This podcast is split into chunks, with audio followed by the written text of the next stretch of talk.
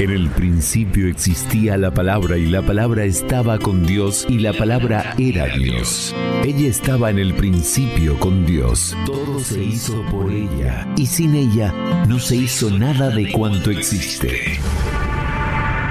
Se siente una tarde distinta. El amor de Dios se escucha en los latidos de tu corazón.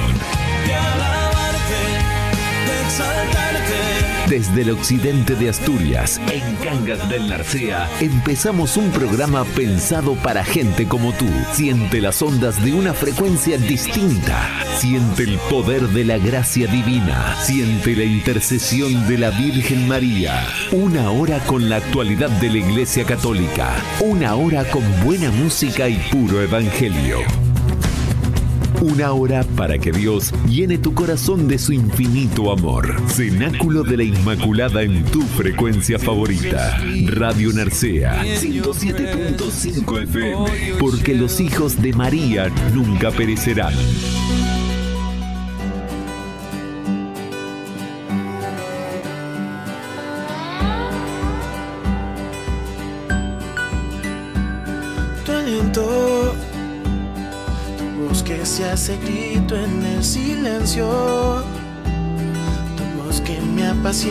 Si no.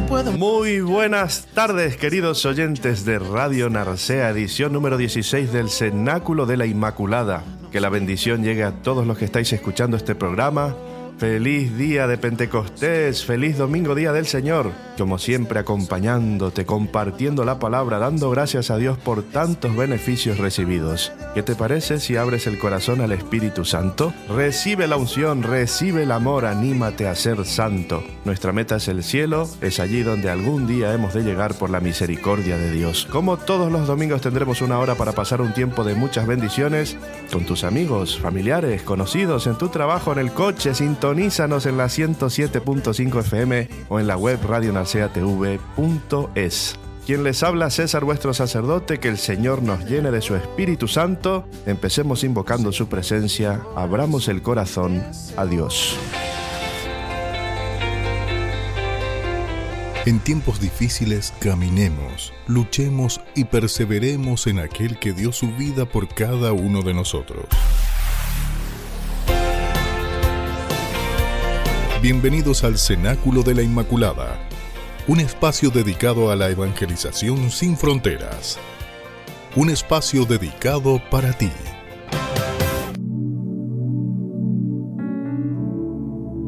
Empezamos este programa siempre en clima de oración, pidiendo que el Espíritu Santo inunde nuestro ser. Ven Espíritu Santo, necesitamos de tu Espíritu Señor, para ser tus testigos, para entender tus palabras, para vivir con más fuerza el Evangelio, para ser más creativos al amar. Necesitamos tu Espíritu en el mundo, para vivir en paz y sembrar la paz, para ser más amables con los demás, para tener misericordia, para vivir en justicia y libertad, para ser más hermanos. Necesitamos tu Espíritu entre nosotros, para curar nuestro corazón del odio, para abrirnos al cielo, para no vivir según nuestros caprichos, para llamar hermano al que está a nuestro lado, para vivir más alegres, para dejarnos guiar por el Espíritu de Dios. Que en nuestra vida se produzca un nuevo Pentecostés.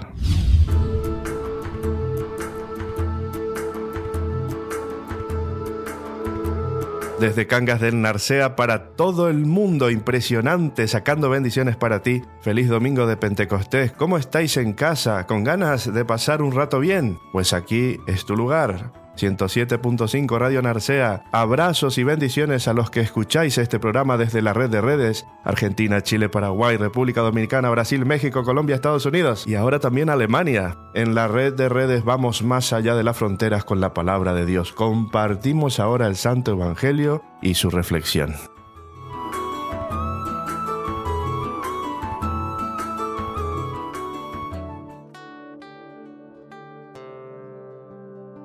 La palabra de Dios puede cambiar tu vida. Contáctate con el Espíritu Santo. Conéctate con el amor divino. Edifica tu vida. Abre tu corazón. Lectura del Santo Evangelio según San Juan. Gloria a ti, Señor.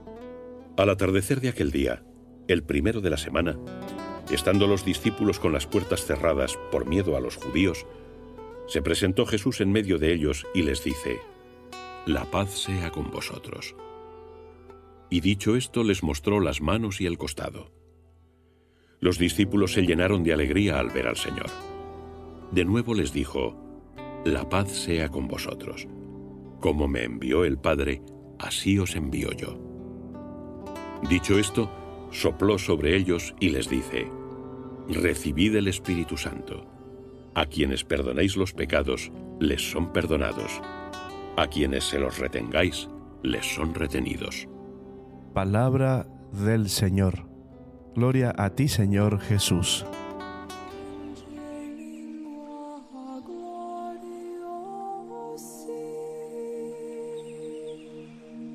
En la resurrección de Jesús se manifiesta la vida nueva. Jesús resucita de entre los muertos y pasa a ser el adelanto de esa nueva vida. Su fuente y su principio, su fundamento y su raíz. Los que creen en Él y le siguen, los que se incorporan a su persona y a su causa, a su destino, participan de su muerte y de su resurrección. Es como un nuevo nacimiento, como una nueva regeneración, como volver a vivir desde otro principio. El bautismo es el símbolo sacramental de nuestra incorporación a Cristo, pero la nueva vida que nos viene del Señor resucitado solo puede mantenerse y crecer si participamos también del Espíritu de Cristo, del Espíritu Santo, que descendió sobre su cabeza en las aguas del Jordán y que una vez ascendió a los cielos, haría llover en lenguas de fuego sobre sus apóstoles. Pentecostés es la profundización de la Pascua, interiorización del misterio de Cristo en el corazón de sus discípulos, la confirmación del bautismo.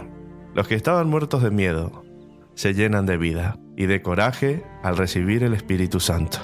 Los que se habían encerrado por miedo a los judíos salen a la calle y dan señales de vida. Predican en las plazas y desde las azoteas, anuncian el Evangelio a las multitudes y les dicen que no es el vino lo que les hace hablar, sino el Espíritu. Este mismo Espíritu que abre la boca de los testigos es el que abre los oídos de los creyentes. Vengan de donde vengan y cualquiera que sea su lengua, porque es el Espíritu que restablece la comunicación con Dios y por tanto también la comunicación entre los hombres. La iglesia es ante todo el cuerpo de Cristo y no la corporación de los cristianos. Por eso lo que da unidad a la iglesia es el Espíritu Santo, o el Espíritu de Cristo que ha sido derramado en nuestros corazones y no el derecho canónico.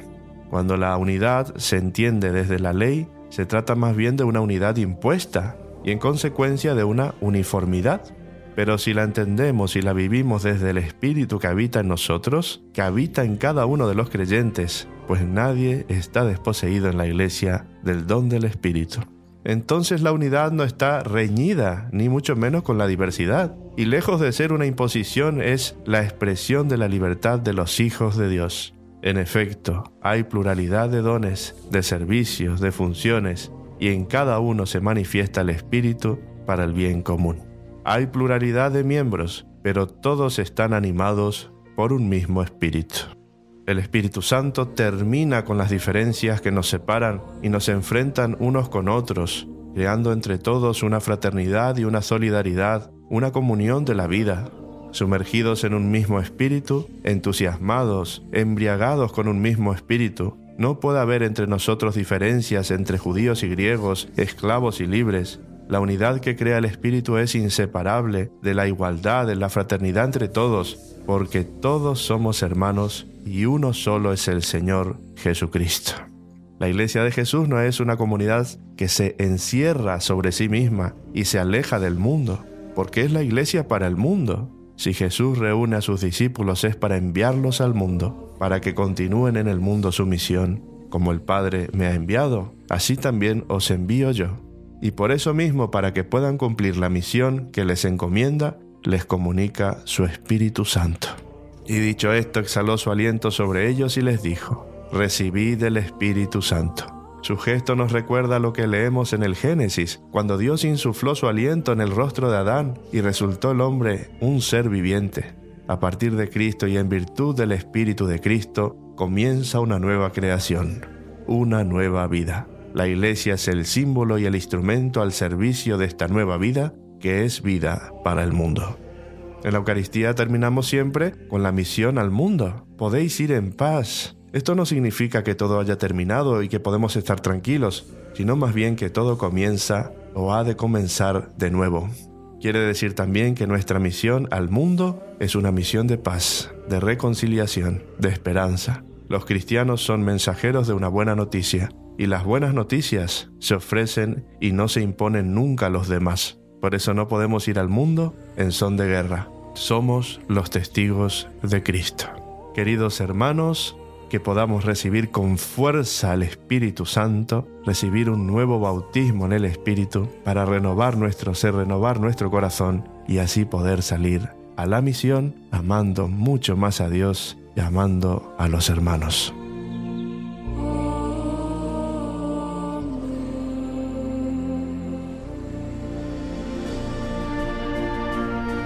in nomine Patris et Filii et Spiritus Sancti. Amen. Salve Regina, Mater Misericordiae, vita, dulcedo et spes nostra. Salve. Ad te clamamus, exules filii Eve. Ad te suspiramus, gementes et flentes in ac lacrimarum valle eia ergo advocata nostra, ilos tuos misericordes oculos ad nos converte, et Iesum benedictum fructum ventris tui, nobis post hoc exilium ostende. O clemens, o pia, o dulcis Virgo Maria. Amén. Vivamos esta experiencia de amor como verdaderos hermanos. Ponemos la música que te llena el alma. Levanto mis manos en una alabanza. Sonidos que te elevan a Dios. Cantos de alabanza unidos a María Santísima. Ponemos la música que te une más a nuestro Creador. Hoy quiero hacer tu nombre en mi canción. Abre el corazón y deja que Dios actúe en todos tus sentidos. Cenáculo de la Inmaculada. Escucha la música que bendice tu día.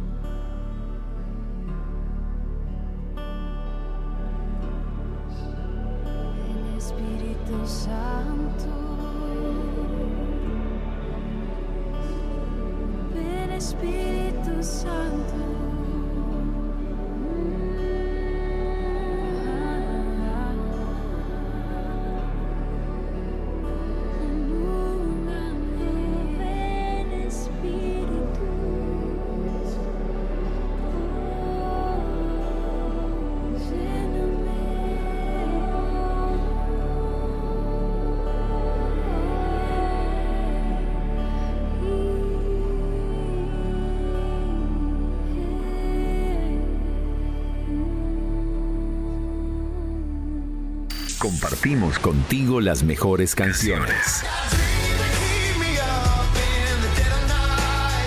Los éxitos de la música cristiana envuelven tus sentidos. Reza, adora, alaba, bendice. Escucha la música que te llena de verdad.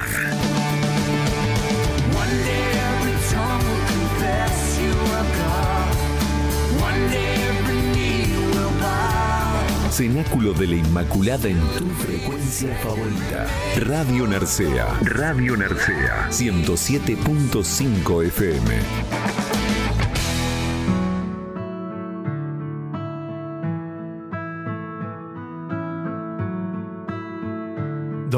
De Pentecostés, abrazados por la gracia, el amor, la alegría, el gozo de sabernos amados por Dios. El Espíritu Santo viene con fuerza, con poder, viene a rescatarnos de nuestras tinieblas, de nuestra amargura, de nuestro pecado. Viene con fuerza. He encontrado un artículo muy interesante en la página Acid Prensa. Es una traducción de National Catholic Register, publicado por Diego López Marina, y habla sobre ocho claves para comprender qué se celebra en Pentecostés. Me gustaría mucho compartir con ustedes porque a mí me ha servido muchísimo.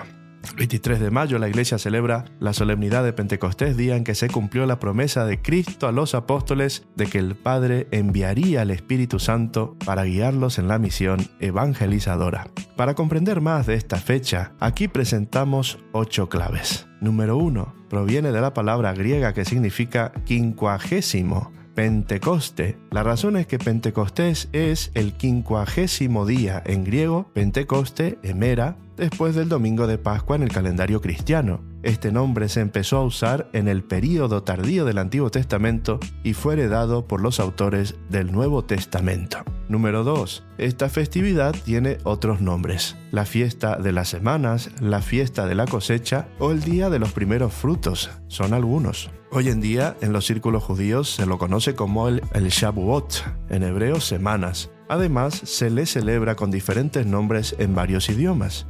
En los países de habla inglesa también se ha conocido como White Sunday, Domingo Blanco, nombre que se deriva probablemente de las prendas blancas de los recién bautizados. Número 3. Pentecostés fue otro tipo de fiesta en el Antiguo Testamento. Fue un festival para la cosecha y significaba que ésta estaba llegando a su fin. Deuteronomio 16 dice, Luego contarás siete semanas. Las contarás desde el día en que comiences a cortar el trigo. Entonces celebrarás la fiesta de las siete semanas a Yahvé, tu Dios, haciéndole ofrendas voluntarias según lo que hayas cosechado por la gracia de Yahvé, tu Dios. 4. En el Nuevo Testamento representa el cumplimiento de la promesa de Cristo. San Lucas dice, todo esto estaba escrito, los padecimientos del Mesías y su resurrección de entre los muertos al tercer día. Luego debe proclamarse en su nombre el arrepentimiento y el perdón de los pecados, comenzando por Jerusalén y yendo después a todas las naciones, invitándolas a que se conviertan. Ustedes son testigos de todo esto. Ahora yo voy a enviar sobre ustedes lo que mi Padre prometió. Permanezcan pues en la ciudad hasta que sean revestidos de la fuerza que viene de lo alto. Número 5. El Espíritu Santo tiene diferentes símbolos en el Nuevo Testamento. Hechos 2 recuerda. Cuando llegó el día de Pentecostés estaban todos reunidos en el mismo lugar. De repente vino del cielo un ruido como el de una violenta ráfaga de viento, que llenó toda la casa donde estaban, y aparecieron unas lenguas como de fuego que se repartieron y fueron pasándose sobre cada uno de ellos todos quedaron llenos del Espíritu Santo y comenzaron a hablar en otras lenguas según el Espíritu les concedía que se le expresaran. Este pasaje contiene dos símbolos del Espíritu Santo y su actividad, el viento y el fuego. El viento es un símbolo básico del Espíritu Santo. La palabra griega que significa espíritu, neuma, también significa viento y aliento, aunque el término usado para viento en este pasaje es noe, un término relacionado con el neuma. Al lector se le da a entender la conexión entre el viento fuerte y el Espíritu Santo. En relación al símbolo del fuego, el catecismo señala, Mientras que el agua significa el nacimiento y la fecundidad de la vida dada en el Espíritu Santo, el fuego simboliza la energía transformadora de los actos del Espíritu Santo. El profeta Elías, que surgió como el fuego y cuya palabra abrazaba como antorcha, con su oración atrajo el fuego del cielo sobre el sacrificio del monte Carmelo, figura del fuego del Espíritu Santo que transforma lo que toca. Juan Bautista, que precede al Señor con el Espíritu y el poder de Elías, anuncia a Cristo como el que bautizará en el Espíritu Santo y el fuego, Espíritu del cual Jesús dirá, he venido a traer fuego sobre la tierra, y cuánto desearía que ya estuviese encendido. En forma de lenguas como de fuego se posó el Espíritu Santo sobre los discípulos la mañana de Pentecostés y los llenó de él. La tradición espiritual conservará este simbolismo del fuego como uno de los más expresivos de la acción del Espíritu Santo. San Juan de la Cruz lo dice, llama de amor viva. En la primera de Tesalonicenses 5:19 dice, no extingáis el Espíritu. Número 6. Existe una conexión entre las lenguas de fuego y el hablar en otras lenguas. En ambos casos la palabra griega para lenguas es la misma, glosai, y el lector está destinado a entender la conexión. La palabra lengua se utiliza para significar tanto una llama, el fuego, como lenguaje. Las lenguas como de fuego que se distribuyen y se almacenan sobre los discípulos provocan que empiecen a hablar milagrosamente en otras lenguas, es decir, los idiomas. Ese es el resultado de la acción del Espíritu Santo, representado por el fuego. Número 7. El Espíritu Santo es Dios. Según el Catecismo de la Iglesia Católica, el Espíritu Santo es la tercera persona de la Santísima Trinidad. Es decir, habiendo un solo Dios, existen en él tres personas distintas, Padre, Hijo y Espíritu Santo. Esta verdad ha sido revelada por Jesús en su Evangelio. El Espíritu Santo coopera con el Padre y el Hijo desde el comienzo de la historia hasta su consumación. Pero es en los últimos tiempos, inaugurados con la encarnación, cuando el Espíritu se revela y nos es dado, cuando es reconocido y acogido como persona. El Señor Jesús nos lo presenta y se refiere a Él no como una potencia impersonal, sino como una persona diferente, con un obrar propio y un carácter personal. Número 8. Pentecostés significa participar de la vida divina de Cristo y ser testigos. La solemnidad de Pentecostés es una de las más importantes en el calendario de la Iglesia y contiene una rica profundidad de significado. De esta forma lo resumió Benedicto XVI el 27 de mayo del 2012. Esta solemnidad nos hace recordar y revivir la efusión del Espíritu Santo sobre los apóstoles y los demás discípulos, reunidos en oración con la Virgen María en el cenáculo. Jesús, después de resucitar y subir al cielo, envía a la iglesia su Espíritu para que cada cristiano pueda participar en su misma vida divina y se convierta en su testigo en el mundo. el Espíritu Santo, irrumpiendo en la historia, derrota su aridez, abre los corazones a la esperanza, estimula y favorece en nosotros la maduración interior en la relación con Dios y con el prójimo. Qué lindo lo que compartimos, ¿no? Estas ocho claves para comprender por qué se celebra Pentecostés. Vamos ahora a las anécdotas de los santos. Está naciendo una nueva generación, los hijos de María. Allí, donde está la Madre, está Jesús. Empecemos esta historia de amor con Dios. Él nos espera con los brazos abiertos. Sigamos luchando, permanezcamos en su amor. Llena de gracia, ayúdanos. Somos tus hijos. No dejes que el maligno enemigo nos seduzca. Tú, que estás llena del Espíritu Santo, ven a rescatarnos. Que nazca un nuevo cenáculo para que unidos a ti, todos lleguemos a Jesús.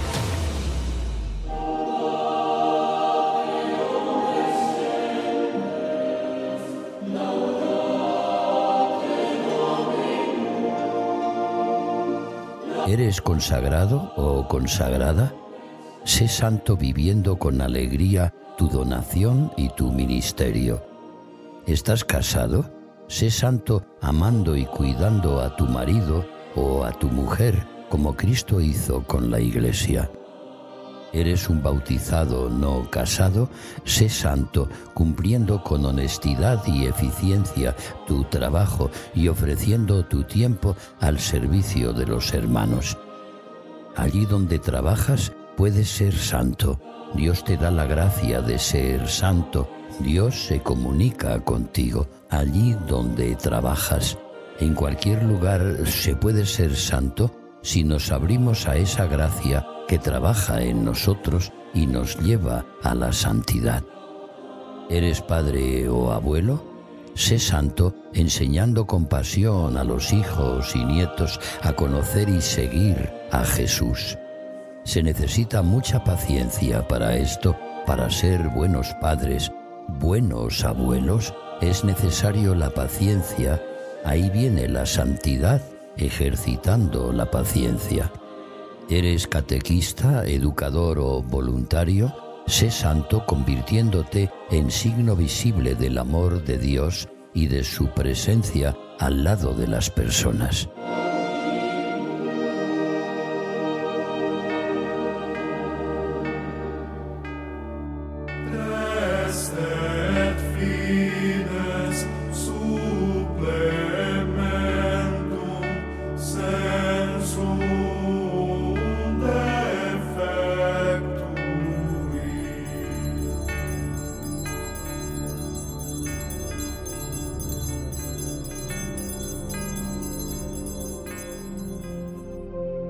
La misericordia de San Juan Pablo II, la caridad de San Vicente de Paul, la parresía de San Pablo, la fe inquebrantable de San Francisco de Asís.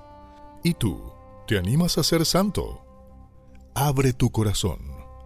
Deja que Dios tome el control. Anímate a caminar en esta gran historia de amor. Los santos no fueron perfectos, sino personas que se dejaron transparentar por el amor de Dios. Caminemos juntos, combatamos el buen combate. Escuchemos ahora historias de los santos. Hoy en Anécdotas de los Santos vamos a hablar de Santa Gema.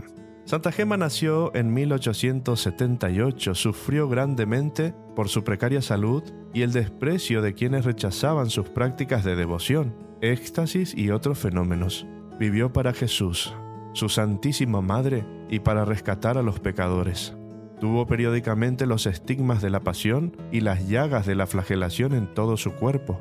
Padeció ataques físicos del demonio y tuberculosis en la espina dorsal.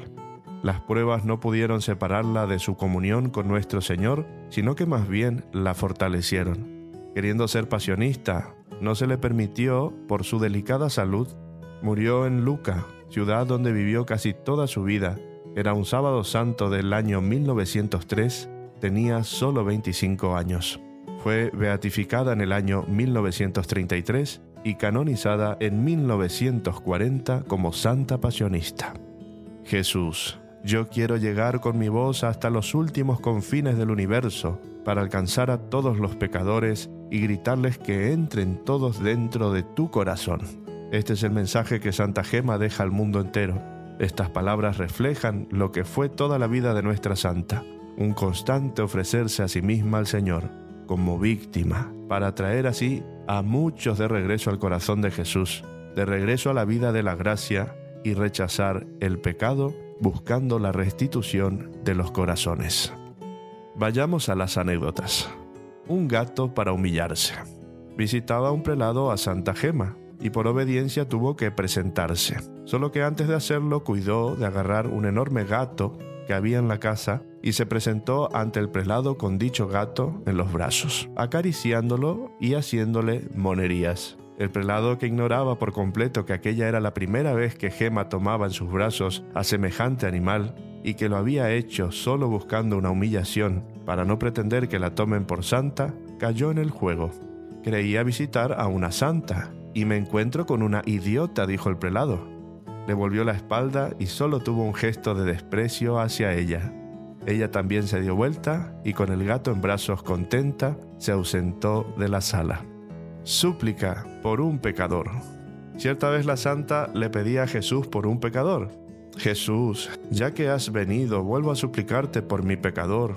Es hijo tuyo y hermano mío, sálvalo, Señor. El Señor, queriendo obrar como justo juez, se oponía a las recomendaciones de la sierva, pero ésta sin desanimarse le decía, ¿por qué no me escuchas hoy? Has hecho tanto por un alma sola, ¿y no quieres salvar esta? Sálvala, Jesús, sálvala. Está bien, pero Jesús, no hables así. La palabra abandono en tu boca, siendo como eres la misma misericordia, suena tan mal que no debes decirla. Derramaste tu sangre sin medida por los pecadores y quieres ahora medir la cantidad de nuestros pecados. El Señor, a fin de mostrar a su sierva los poderosísimos motivos que tenía para resistir, le manifestó una por una y con sus menores detalles las culpas de aquel pecador. Lo sé, Jesús, lo sé muchas son sus faltas, pero más he cometido yo y me perdonaste. Sí, lo confieso, no merezco que me escuches, pero te voy a presentar otra intercesora por mi pecador. Es tu misma madre quien ruega por él. ¿Dirás ahora que no a tu mamá? A ella no le puedes decir que no. Ya puedes contestar que has perdonado a mi pecador. Luego decía, está salvado, está salvado. Jesús, venciste triunfa, triunfa siempre y triunfa así. Muchas veces Jesús quiere nuestra constante intercesión como nos invita en la parábola del amigo insistente. La última anécdota dice, ¿Dónde estuviste?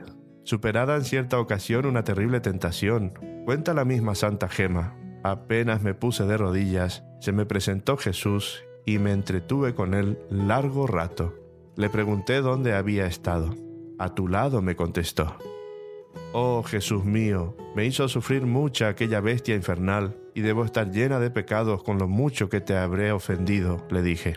No, hija mía, no me has disgustado en lo más mínimo, porque no has consentido en nada, me respondió Jesús. Me quedé alegremente con Jesús todo el resto de la noche. Para terminar las anécdotas de los santos, vamos a terminar con esta oración compuesta por la misma Santa Gema y dice, Aquí me tenéis postrada a vuestros pies santísimos, mi querido Jesús, para manifestaros en cada instante mi reconocimiento y gratitud por tantos y tan continuos favores como me habéis otorgado y que todavía queréis concederme. ¿Cuántas veces os he invocado, oh Jesús? Me habéis dejado siempre satisfecha. He recurrido a menudo a vos y siempre me habéis consolado. ¿Cómo podré expresaros mis sentimientos, amado Jesús? os doy gracias, pero otra gracia quiero de vos. Oh Dios mío, si es de vuestro agrado, concédeme lo que necesito. Si no fuerais todopoderoso, no os haría esta súplica. Oh Jesús, tened piedad de mí, hágase en todo vuestra santísima voluntad. Amén. Santa Gema Galgani ruega por todos nosotros. No son solo acordes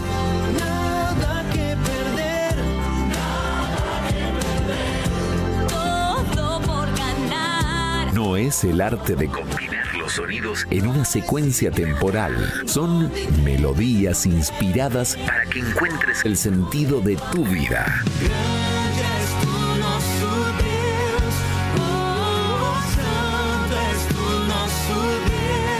Ponemos la música que te llena de la gracia divina. Con María en el cenáculo, oramos cantando.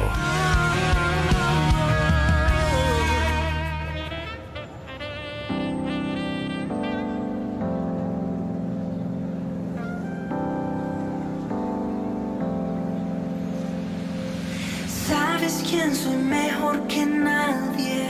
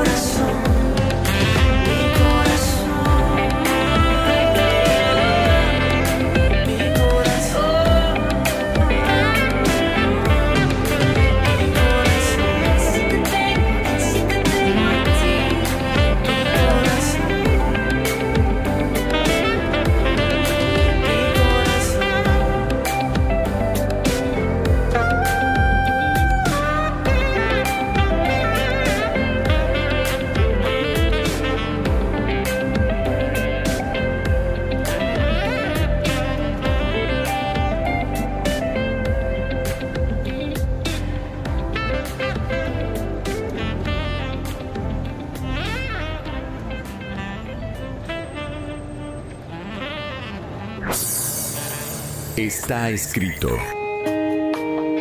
No solo de pan vive el hombre, sino de toda palabra que sale de la boca de Dios. Yo te necesito. Y es que no hay nadie que pueda secar mis lágrimas. Adoremos a Dios con nuestro cantar. Dejemos que Dios nos hable con su palabra. Escuchemos melodías celestiales. Necesito.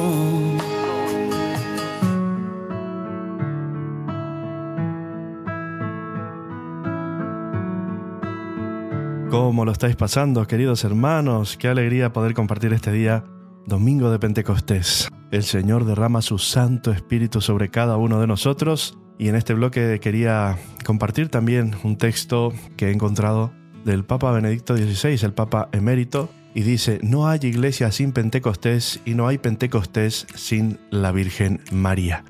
El pasaje con que San Lucas describe la primera comunidad de Jerusalén incluye la presencia de María. Ella se encuentra en los personajes centrales que forman el puente entre la historia de Jesús y el camino de la iglesia. El relato de Hechos 1.14 constituye un sumario que corresponde a la tradición más antigua de la iglesia jerosolimitana y podemos observar que recoge una de las primeras afirmaciones de la iglesia sobre María. La presenta como la madre de Jesús. Sin duda alguna, aunque Pedro sea cabeza de los once, María representa el corazón del grupo, el núcleo aglutinado de todos los que se han reunido para orar y prepararse para la venida del Paráclito. Aquí puede apreciarse, como afirma San Juan Pablo II, que la dimensión mariana de la Iglesia antecede a su dimensión petrina, aunque ambas sean complementarias. San Lucas nos ha dicho que María conservaba todas estas cosas meditándolas en su corazón. Por eso, ella es fundamento del recuerdo de la persona y de la vida de Jesús, que serán como las raíces de la iglesia. Ella, presente en el cenáculo, transmitirá a la iglesia de todos los tiempos sus recuerdos íntimos sobre su Hijo Jesús. Como testigo insustituible del nacimiento y la vida oculta de Jesús, María garantiza la humanidad verdadera del Hijo de Dios, que por obra del Espíritu Santo ha tomado carne de su carne. En la iglesia que nace, ella entrega a los discípulos como tesoro inestimable sus recuerdos sobre la encarnación, sobre la infancia, sobre la vida oculta y sobre la misión de su Hijo Divino, constituyendo a darlo a conocer y a fortalecer la fe de los creyentes. Es necesario señalar el desarrollo doctrinal y la continuidad que existe entre el Evangelio de San Lucas y los Hechos de los Apóstoles. Para San Lucas, la iglesia naciente que se describe en Hechos 1.14 es el cumplimiento de la historia de Israel. Todos los demás personajes que aparecen en la infancia de Jesús, Isabel, Zacarías, Juan Bautista, Simeón, han desaparecido y solo María permanece en la nueva comunidad. Ella que viviendo en fidelidad a Jesús se convierte en prototipo del verdadero Israel. Es ahora el prototipo de la iglesia naciente. La hija de Sión aparece como el vínculo de unión entre el Nuevo y el Antiguo Testamento. María ora con la primera comunidad, ella, maestra de oración, siempre dócil a la suave voz del Paráclito, enseña a los discípulos a esperar con confianza al don que viene de lo alto, el Espíritu prometido por Jesús como fruto de su muerte y resurrección, así como en la encarnación el Espíritu había formado en su seno virginal el cuerpo físico de Cristo, así ahora en el cenáculo el mismo Espíritu viene para animar su cuerpo místico. María ha tenido ya experiencia de la acción del Espíritu Santo, puesto que a su poder creador debe ella su maternidad virginal. Pero era oportuno que la primera efusión del Espíritu sobre ella, que tuvo lugar con miras a su maternidad divina, fuera renovada y reforzada. En efecto, al pie de la cruz, María fue revestida con una nueva maternidad con respecto a los discípulos de Jesús, Precisamente esta misión exigía un renovado don del Espíritu. Por consiguiente, la Virgen lo deseaba con vistas a la fecundidad de su maternidad espiritual. El Papa emérito ha señalado que no hay iglesia sin Pentecostés y no hay Pentecostés sin la Virgen María. Y es que María, por su profunda humildad y su amor virginal, se ha convertido en esposa del Espíritu Santo. Por su fe, esperanza y caridad, María es tipo de la iglesia, ella está tan vacía de sí misma y tan llena del amor a la voluntad de Dios que el Espíritu Santo se complace en inundar continuamente su alma y escuchar sus ruegos por la iglesia naciente.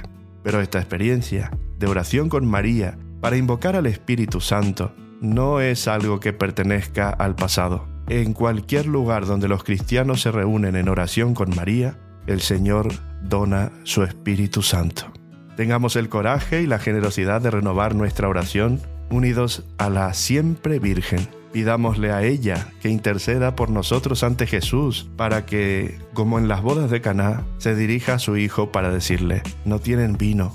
Con su poderosa intercesión, ella nos alcanzará un renovado Pentecostés para nuestras almas y para toda la iglesia. Cenáculo de la Inmaculada. Es un programa de la actualidad de la Iglesia. Queremos que cada domingo sean para ti una verdadera bendición. Con confianza y fe, ella dijo sí.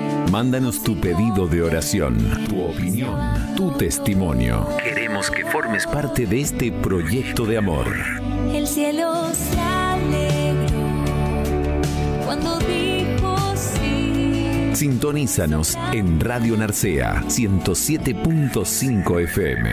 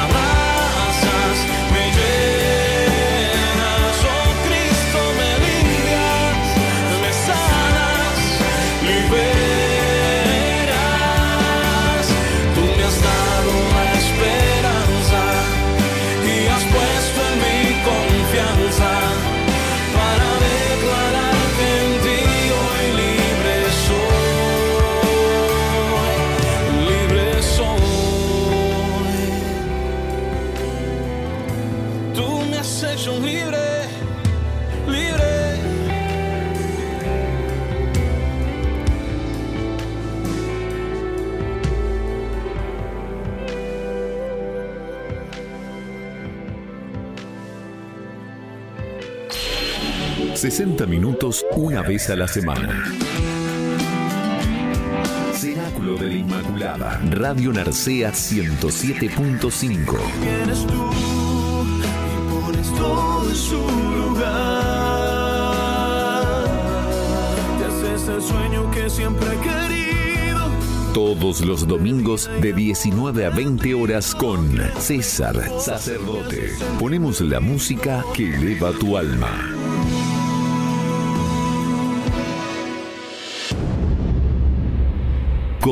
En el Señor. Ya deja atrás esos miedos y atrévete a luchar con valentía contra esos sentimientos que no te dejan avanzar. Hoy, más que nunca, los cristianos debemos convencernos de que no podemos ser cobardes ni miedosos. Tenemos que dar la batalla hasta que exhalemos nuestro último aliento. Cenáculo de la Inmaculada. Cenáculo de la Inmaculada.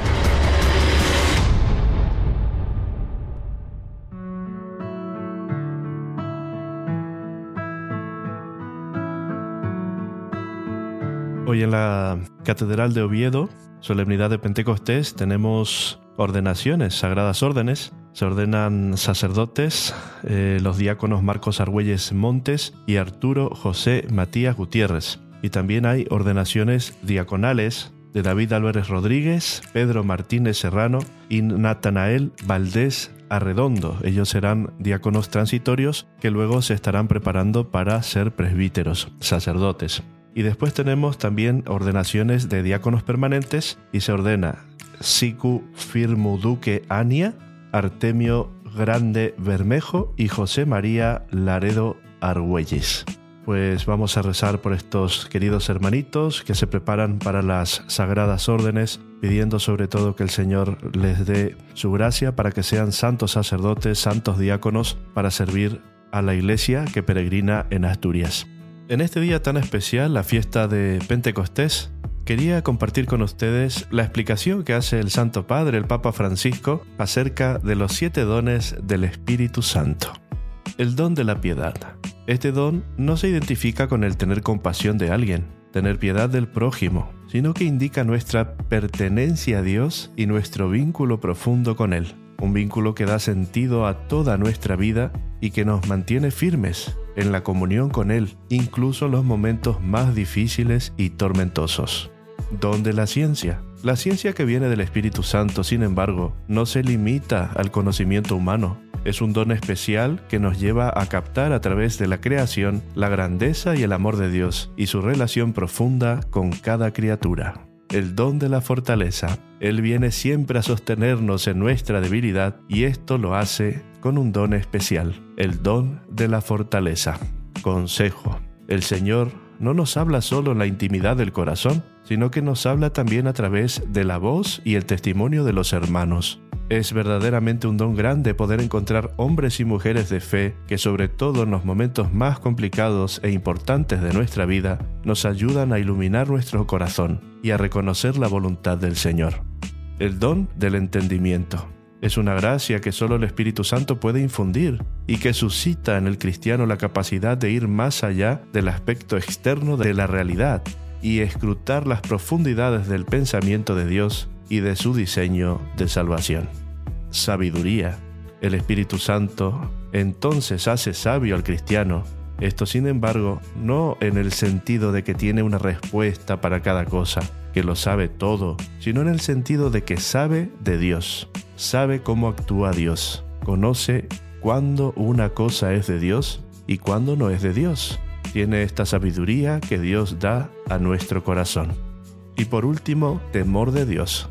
El temor de Dios, en cambio, es el don del Espíritu que nos recuerda cuán pequeños somos ante Dios y su amor, y que nuestro bien está en abandonarnos con humildad, con respeto y confianza, y en sus manos. Esto es el temor de Dios, el abandono en la bondad de nuestro Padre que nos quiere mucho. Y concluye, el Espíritu mismo es el don de Dios, por excelencia, es un regalo de Dios y a su vez comunica diversos dones espirituales a quien lo acoge. La iglesia número 7. número que simbólicamente significa plenitud, totalidad. Son los que se aprenden cuando uno se prepara al sacramento de la confirmación y que invocamos en la antigua oración llamada secuencia del Espíritu Santo. El Espíritu Santo constituye el alma, la savia vital de la Iglesia y de cada cristiano. Es el amor de Dios que hace de nuestro corazón su morada y entra en comunión con nosotros. El Espíritu Santo está siempre con nosotros, siempre está en nosotros, en nuestro corazón. Queridos hermanos, invoquemos al Espíritu Santo todos los días, pidamos que el Espíritu Santo nos llene de sus dones, que podamos cada vez más abrir el corazón a Dios para recibir a la vez estos dones y servir a los que más necesitan. Que el Señor purifique nuestra alma, que nosotros nos abramos a la gracia. Somos energía. Somos información. Vibramos, por lo tanto, resonamos. En tu corazón encontré la verdad que me empuja a gritar. Cenáculo de la Inmaculada. Escúchanos también en Spotify.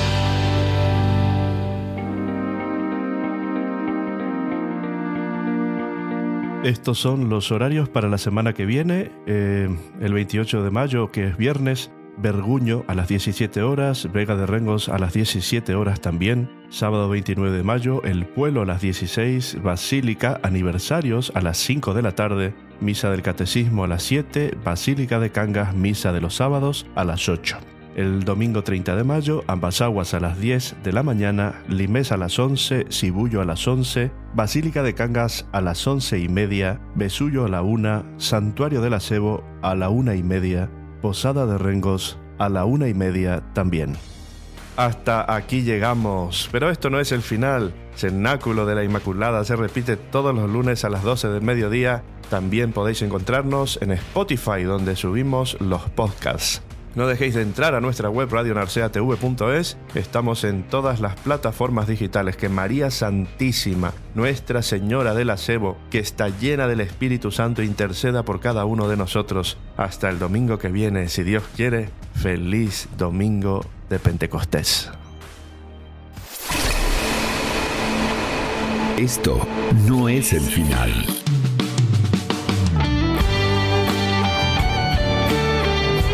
Compartimos contigo una hora de pura gracia, momentos que quedan grabados en tu corazón. Salvará a los santos. Cenáculo de la Inmaculada. Cenáculo de la Inmaculada. Volveremos la semana que viene a la misma hora en tu frecuencia favorita. Que la gracia de Dios inunde tu corazón y te llene del Espíritu Santo. Rezamos por ti.